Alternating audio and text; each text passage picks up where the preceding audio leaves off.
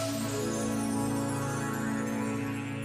Afirmou José Tolentino Mendonça. Quando lemos os textos cristãos do Novo Testamento, percebemos que a força audaciosa das primeiras comunidades estava muito em terem interiorizado que tinham de traduzir aquela mensagem. Paulo sabe que o cristianismo nasceu na Palestina, mas que ele tem de usar uma nova linguagem se quiser chegar aos coríntios e aos filipenses. Não pode falar da mesma maneira, tem de arriscar, utilizar palavras novas.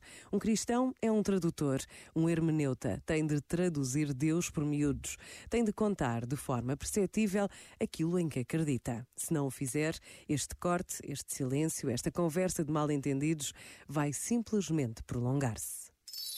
Este momento está disponível em podcast no site e na app da RGF.